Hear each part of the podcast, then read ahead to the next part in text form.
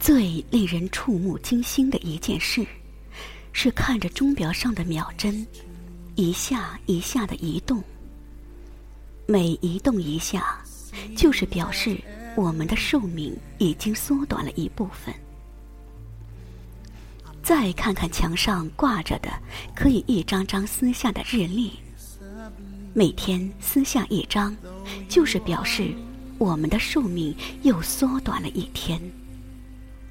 因为时间即生命，没有人不爱惜他的生命，但很少人珍视他的时间。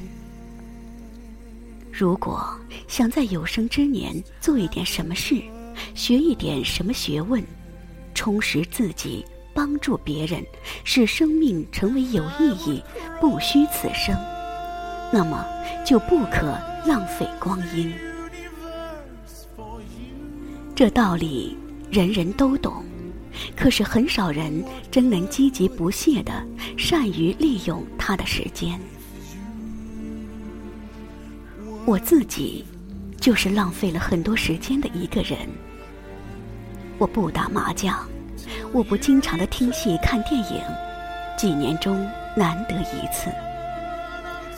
我不长时间看电视，通常只看半个小时。我也不串门子闲聊天儿。有人问我：“那么，你大部分时间都做了些什么呢？”我痛自反省，我发现，除了职务上的必须及人情上所不能免的活动之外，我的时间大部分都浪费了。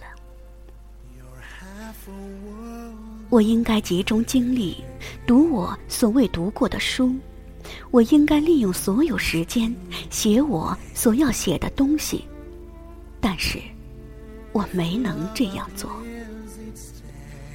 我的好多的时间都糊里糊涂的混过去了。少壮不努力，老大徒伤悲呀。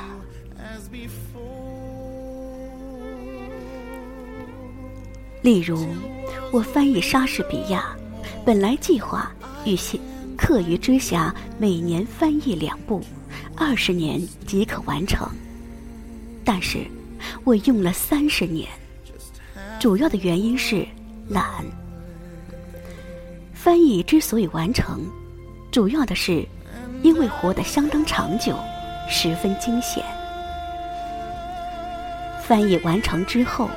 虽然仍有工作计划，但体力渐衰，有力不从心之感。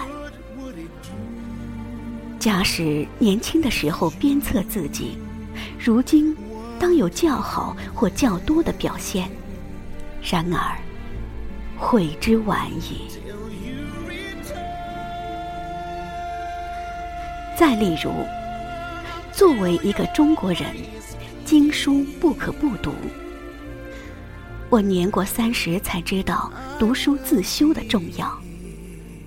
我批阅，我圈点，但是恒心不足，时做时错。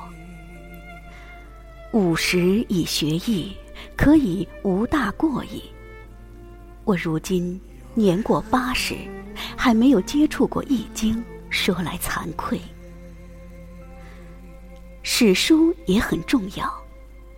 我出国留学的时候，我父亲买了一套同文石印的前四史，塞满了我的行窃的一半空间。我在外国混了几年之后，又把前四史原封带回来了，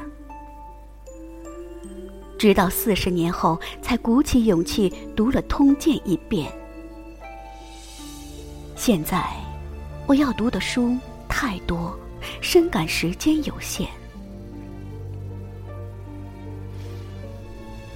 无论做什么事，健康的身体是基本条件。